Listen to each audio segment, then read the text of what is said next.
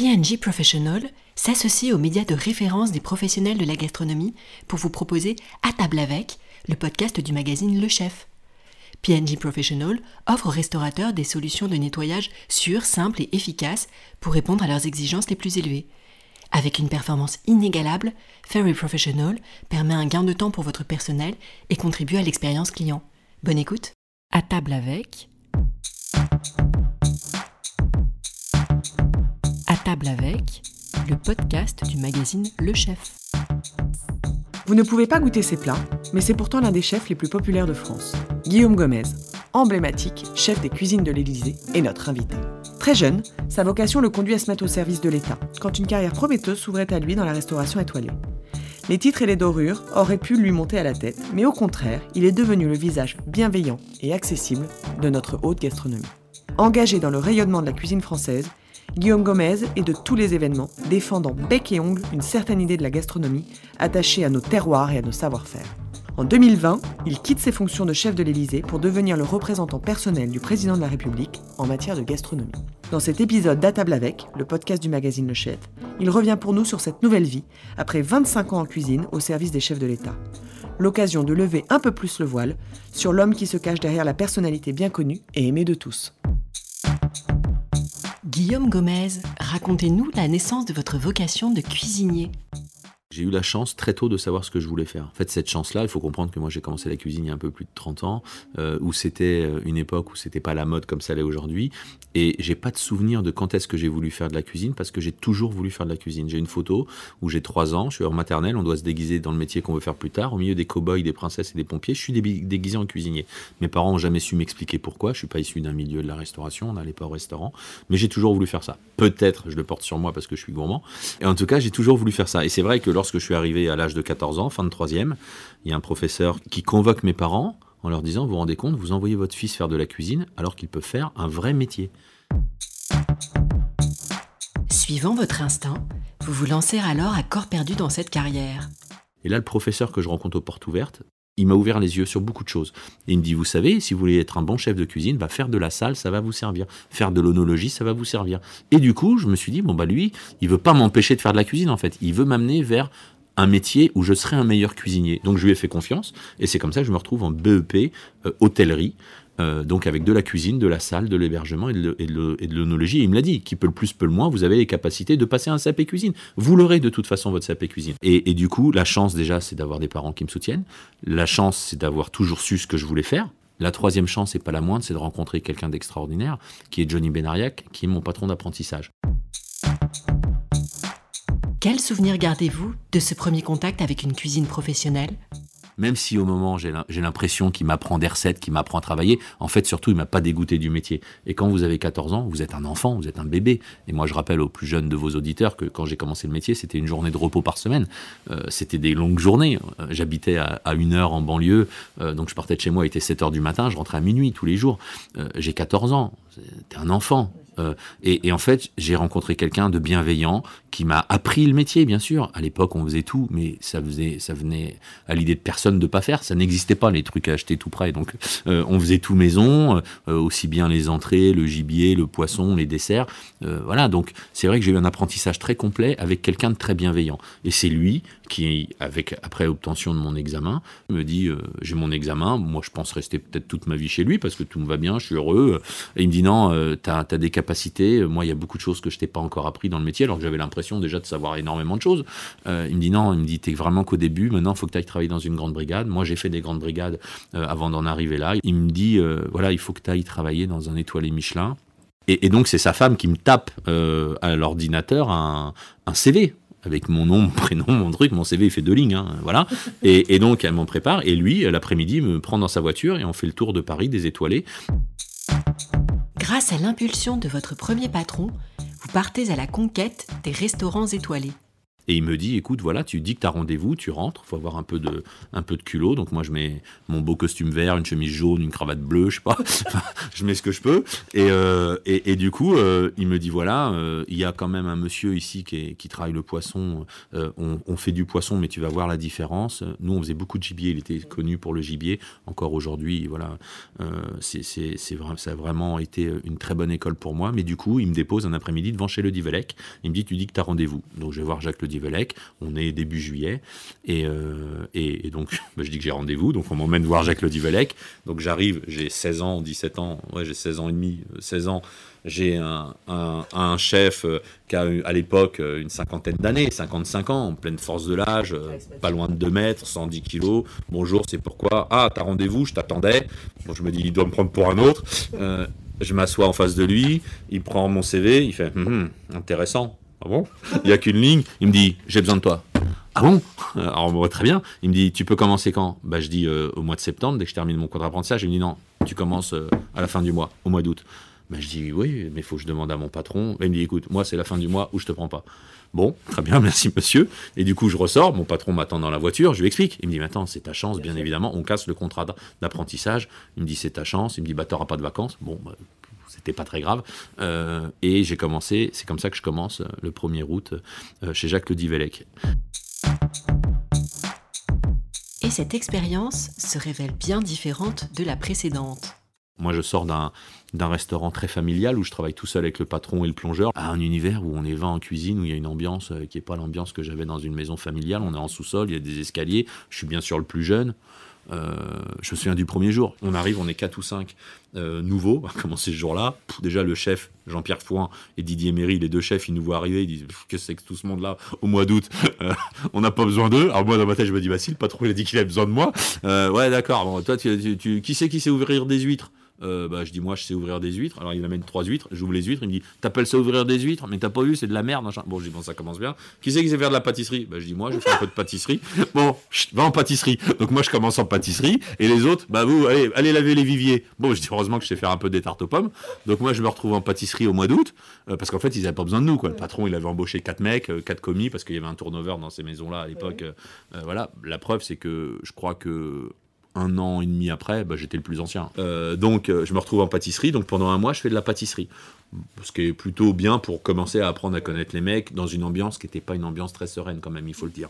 Et, moi, mon, envie, c'est d'apprendre, bien sûr. J'ai 16 ans, j'ai envie d'apprendre, donc je fais vite mon travail. Euh, puis après, du coup, le mois de pâtisserie se termine. Au mois de septembre, en fait, le pâtissier, le chef pâtissier revient. Moi, j'étais avec la sous-chef pâtisserie et euh, du coup, je me retrouve euh, bah, aux amuse-bouches. Tiens, tu vas aller faire les amuse-bouches comme les autres étaient partis en poste. Bah, moi, je me retrouve à laver les viviers, à faire les amuse-bouches. Enfin, les amuse-bouches, euh, j'aidais la personne qui faisait les amuse-bouches. Et surtout, le gros de mon boulot, c'était décortiquer des crevettes, décortiquer du crabe et laver les viviers. Bon, un mois, deux mois. Mais je me dis, bon, attends, j'ai la chance de travailler dans un deux étoiles Michelin, dans Paris.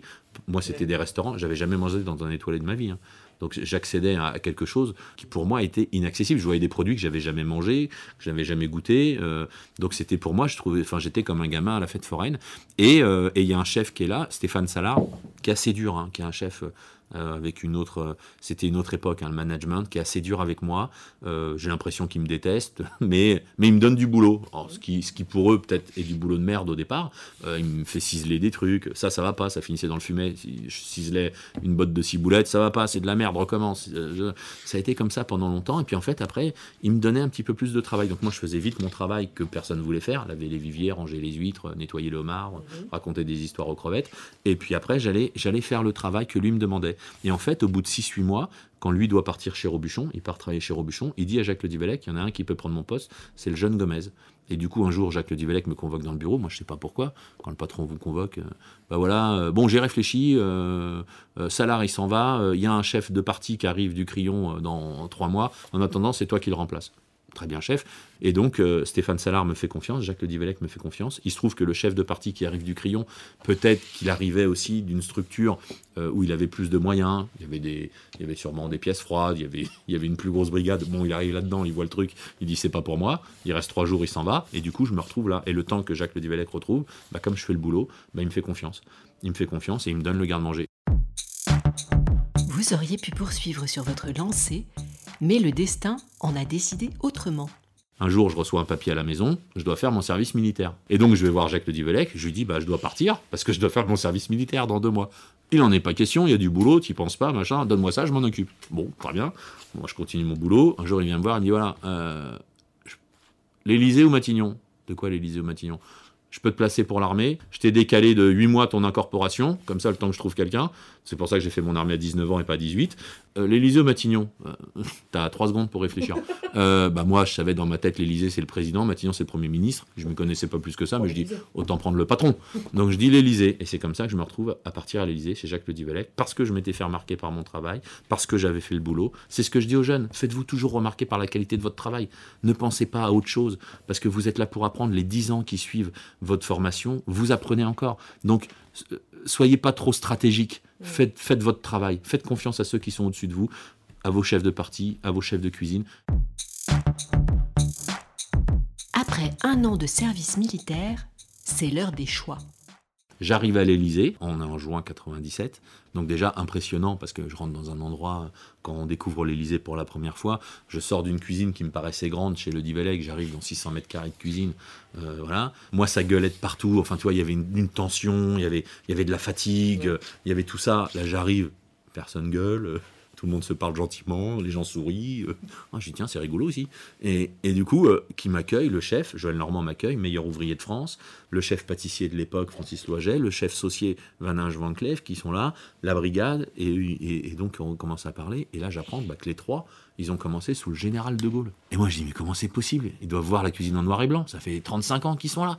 Et je dis, moi, je fais, je fais un an, euh, je m'en vais. Euh, parce que je veux voir le monde, je veux, je veux découvrir tout ça.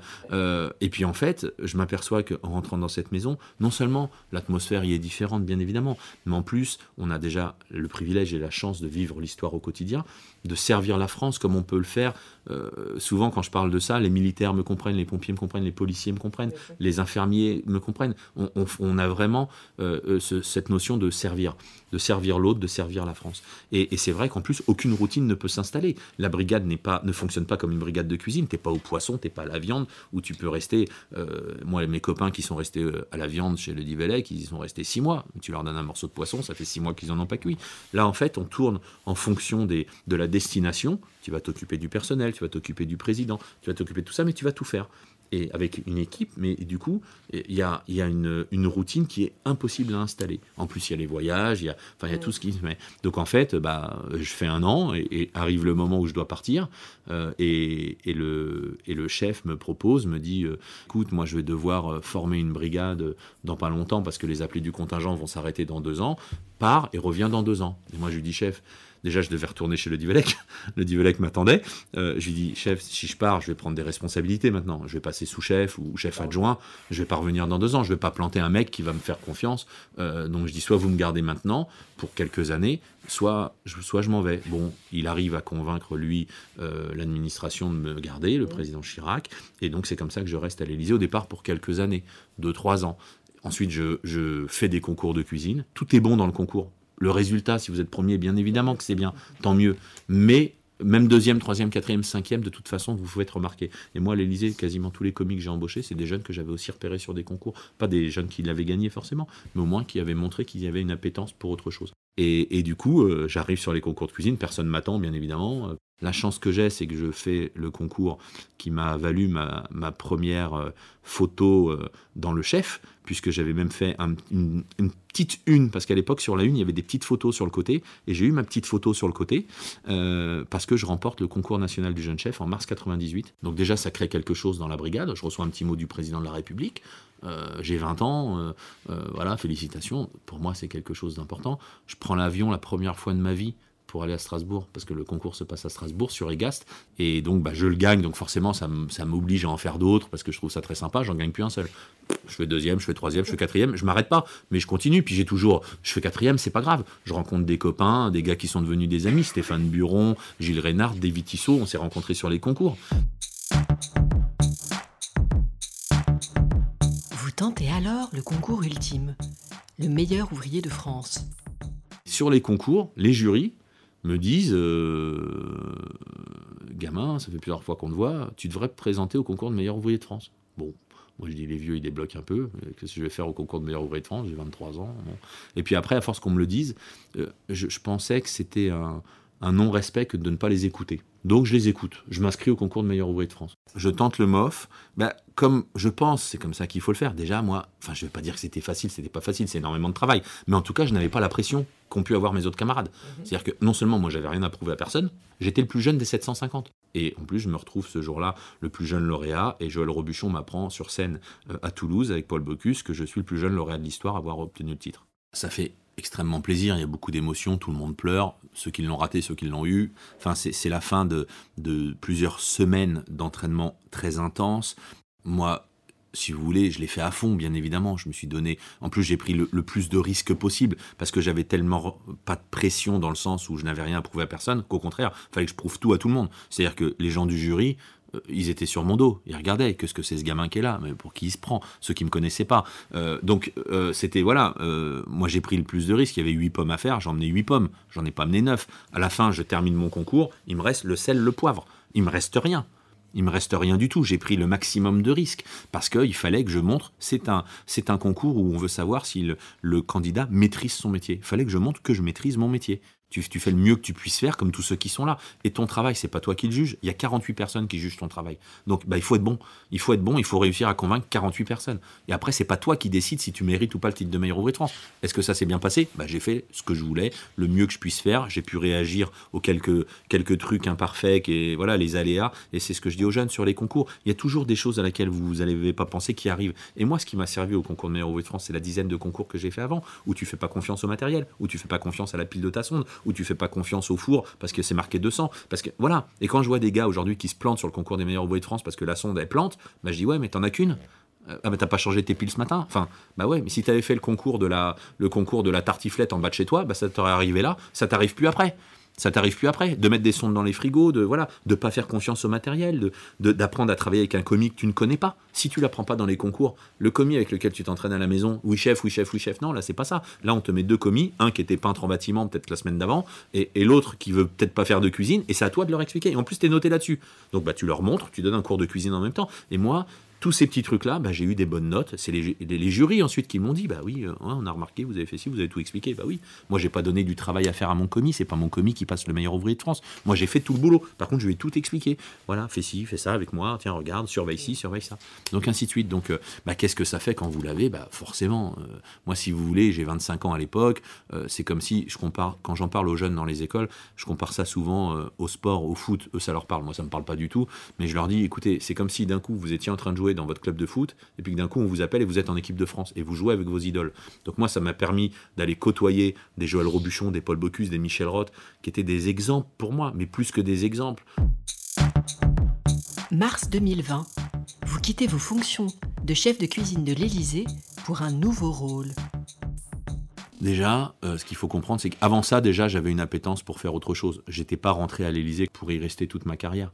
Euh, c'est ce que je dis aux jeunes, vous savez, dans les choix que vous allez faire, ce qu'il faut, être un homme, c'est un homme avec un grand H, un homme ou une femme, c'est d'assumer ses choix. Moi, mon choix, ça a été de rester à l'Élysée. Ça a pas été. Alors que petit, je voulais. Enfin, petit, quand j'ai commencé à 15 ans, je voulais être. Mon modèle, c'était Johnny Benariac. Je voulais être Johnny Benariac.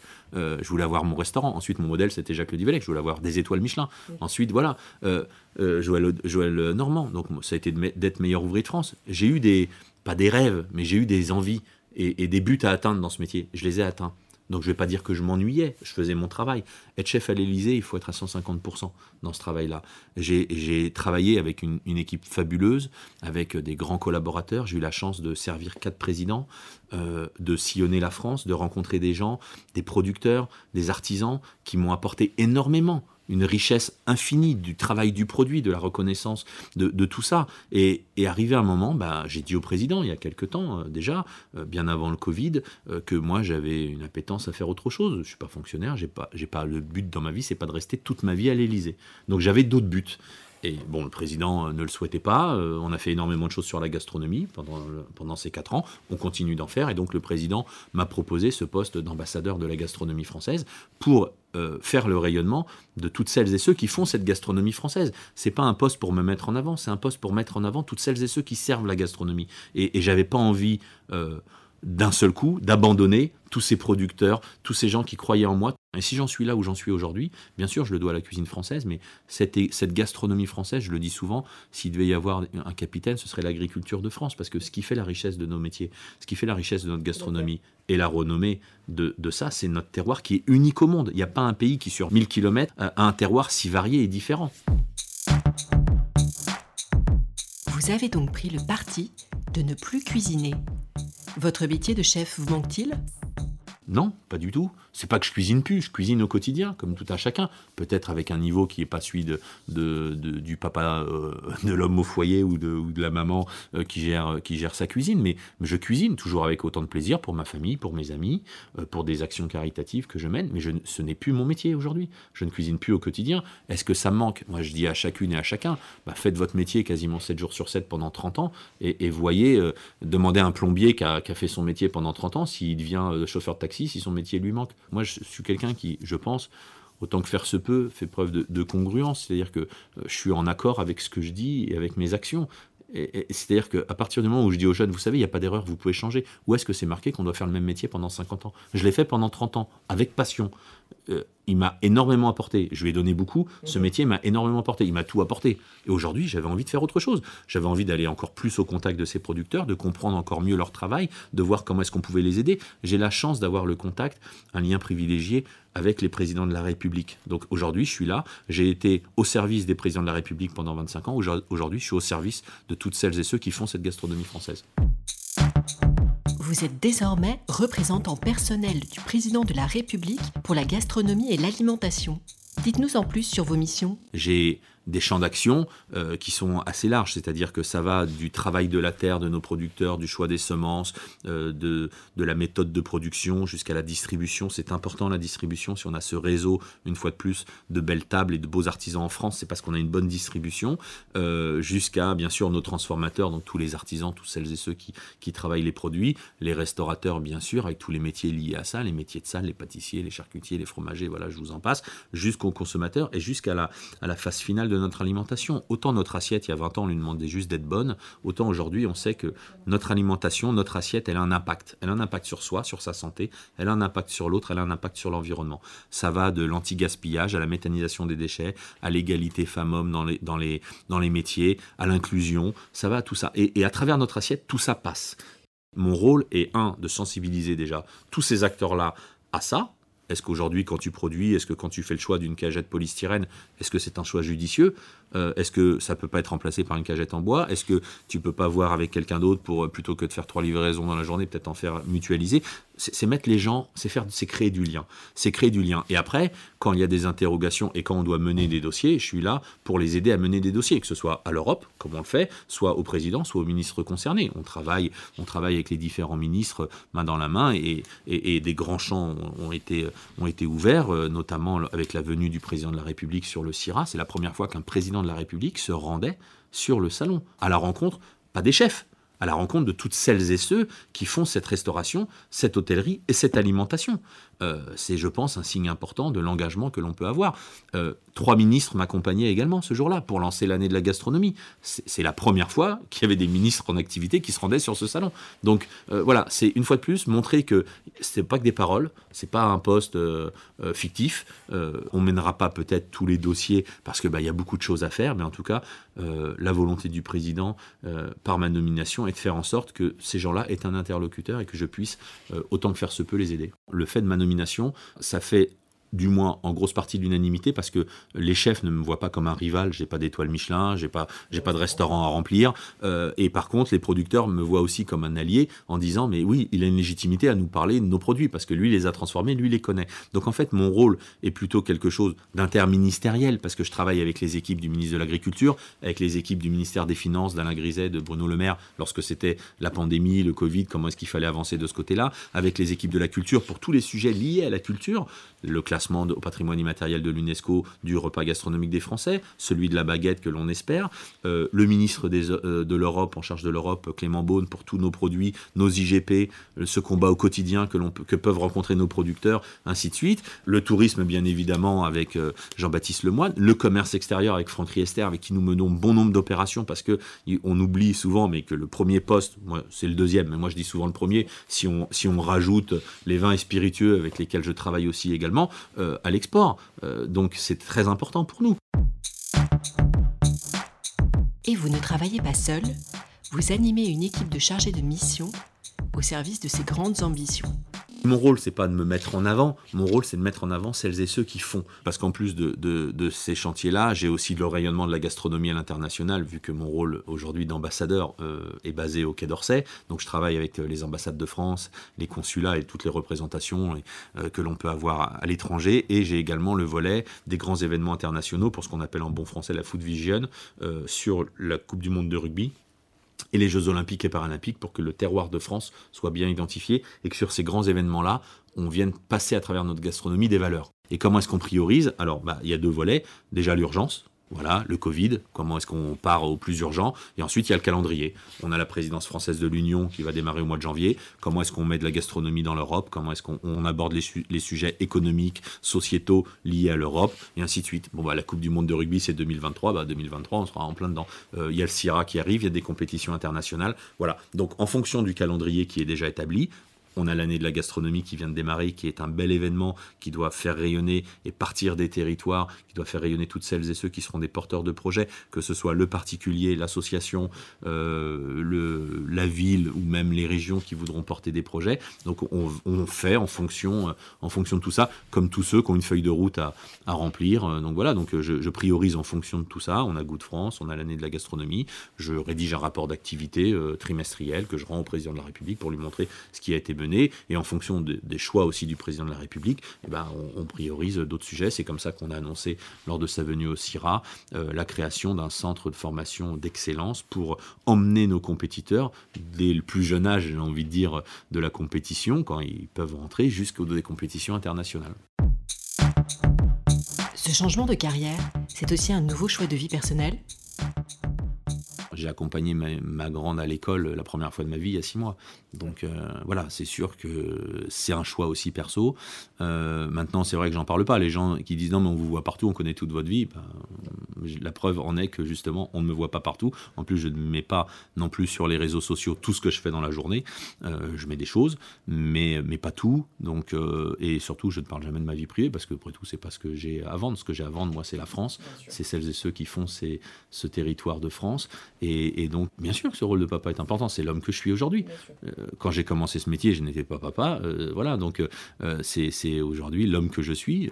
Une partie de moi est, mari et père. Donc, bien évidemment que c'est important. Et c'est aussi ce qui guidera mes choix. Et, peut-être dans, X années aussi. Donc, c'est pour ça que on ne peut pas de toute façon se, mettre une ligne de conduite et essayer de la tenir toute sa vie parce que notre vie évolue, les choix évoluent. Et, et être un homme, une fois de plus, c'est assumer ses choix. Moi, j'assume les miens. J'ai décidé de partir de la cuisine de l'Élysée peu de personnes l'ont compris au départ.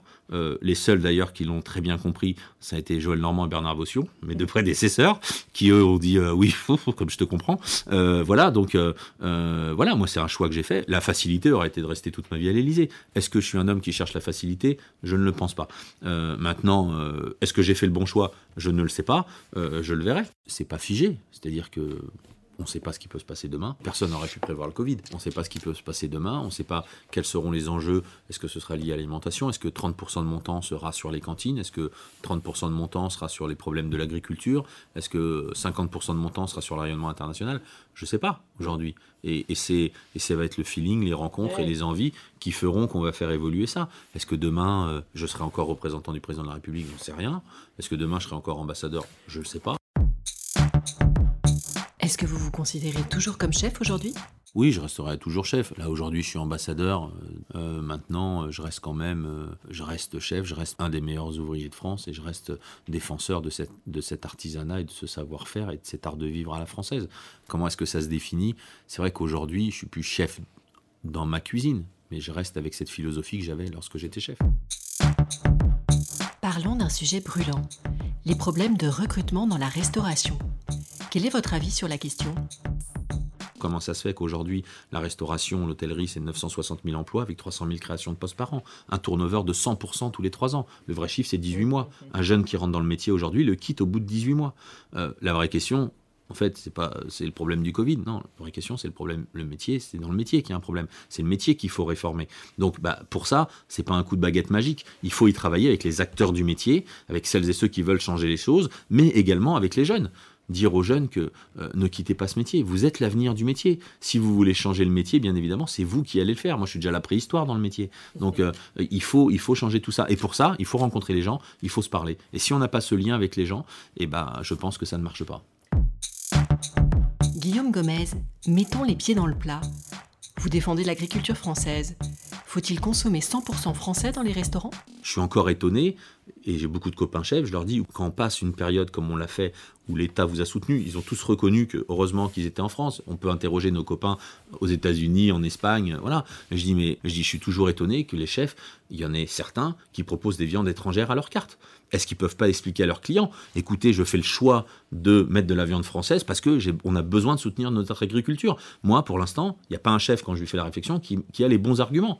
Euh, voilà, donc je vais pas vous les citer, je leur laisse un peu de temps pour changer les appellations à leur carte, mais, mais je trouve que voilà, il y a eu un pays qui est passé par une épreuve euh, importante, donc il y a eu énormément de solidarité. Je pense que autant que faire se peut, on pourrait garder un petit peu de cette solidarité et de ce bon sens, de se dire j'ai un producteur à côté de chez moi, je le fais travailler. Il y a une filière française en difficulté aujourd'hui, comment est-ce que je fais pour la faire travailler et qu'on retrouve un petit peu, juste un peu de bon sens dans tout ça? Euh, moi, je pense que justement la prise de conscience, elle ne passera pas par des dictats autant que faire se peut, juste un petit peu de bon sens. Euh, voilà, est-ce que quand c'est la saison euh, euh, du frais pour tel poisson, est-ce que je peux pas arrêter ce poisson-là pendant trois mois? Est-ce que mon talent de cuisinier ne me permet pas d'en travailler un autre? À chaque fois, il faut se poser la bonne question. Je dis pas qu'il faut pas manger de, chocolat, d'avocat, de quoi que ce soit, mais en manger moins, peut-être, ou, juste un peu de bon sens en fait. voilà, parce que si déjà tout le monde remettait un petit peu de bon sens dans tout ça, aujourd'hui, 50% de la production mondiale n'est pas consommée. C'est les chiffres de la FAO. Entre ce qui reste dans les champs, ce qui est gâché, ce qui est brûlé, ce qui est jeté et ce qui finit dans la poubelle, ça fait 50% en tout. Est-ce que déjà, si on descendait à 30%, on retrouverait pas un petit peu de cohérence? Donc, euh, il faut, voilà, juste ramener un peu de bon sens dans tout ça. Avant de conclure cette interview, le magazine Le Chef, qu'est-ce que ça représente pour vous, Guillaume Gomez? Vous pouvez pas imaginer comment le chef m'a accompagné, tu vois, je vois le magazine là-bas avec mon copain Eric Prat, euh, comment le chef a accompagné la carrière et accompagne les chefs. Vous avez en plus repris le Turiès, enfin, c'est des, mots qui nous, nous faisaient rêver. C'est quelque chose d'important et, et, et euh, aujourd'hui être ici, devant vous, parler de mon métier, pour moi, c'est pas un rêve de gosse, parce que j'ai eu plein de fois l'occasion de me retrouver devant des caméras, devant tout ça. Mais je trouve que, voilà, pas la boucle est bouclée, parce que j'espère qu'on va se revoir. J'espère que je ferai encore plein de une. Mhm. Euh, mais mais euh, en tout cas, je trouve que c'est un, beau signe. Et, et, vous, peut-être, je sais pas si vous en rendez compte, mais ce que vous faites, en tout cas, est très important, parce qu'aujourd'hui, il y a des jeunes qui peut-être se disent, bah tiens, un jour, j'aimerais bien être sur ce podcast, ou j'aimerais bien avoir ma tronche en petite une euh, du magazine Le Chef. Le voyage dans le temps. Guillaume Gomez, il y a dix ans. Alors il y a dix ans, bah, je passais chef. Je passais chef. Bernard Vaution partait en, retraite euh, et je passais chef des cuisines numéro un. J'étais déjà chef depuis 2004, mais je suis passé numéro un des cuisines. Guillaume Gomez, aujourd'hui. Moi aujourd'hui, euh, bah, au service. Euh, au service de la France, bien sûr, au service de celles et ceux qui font le territoire, toute cette gastronomie française est, est toujours en action. Guillaume Gomez dans 10 ans. Guillaume Gomez dans 10 ans, alors c'est difficile parce que quand je vous ai décrit un petit peu ma carrière, vous avez vu que les projections, euh, j'en fais, mais en fait je les tiens pas parce qu'à chaque fois je passe vraiment au-dessus. Euh, dans 10 ans, euh, ailleurs. Rendez-vous le mois prochain pour un nouvel épisode d'À table avec. En attendant, si vous aimez notre podcast, laissez-nous un commentaire et 5 étoiles dans l'appli Apple Podcast.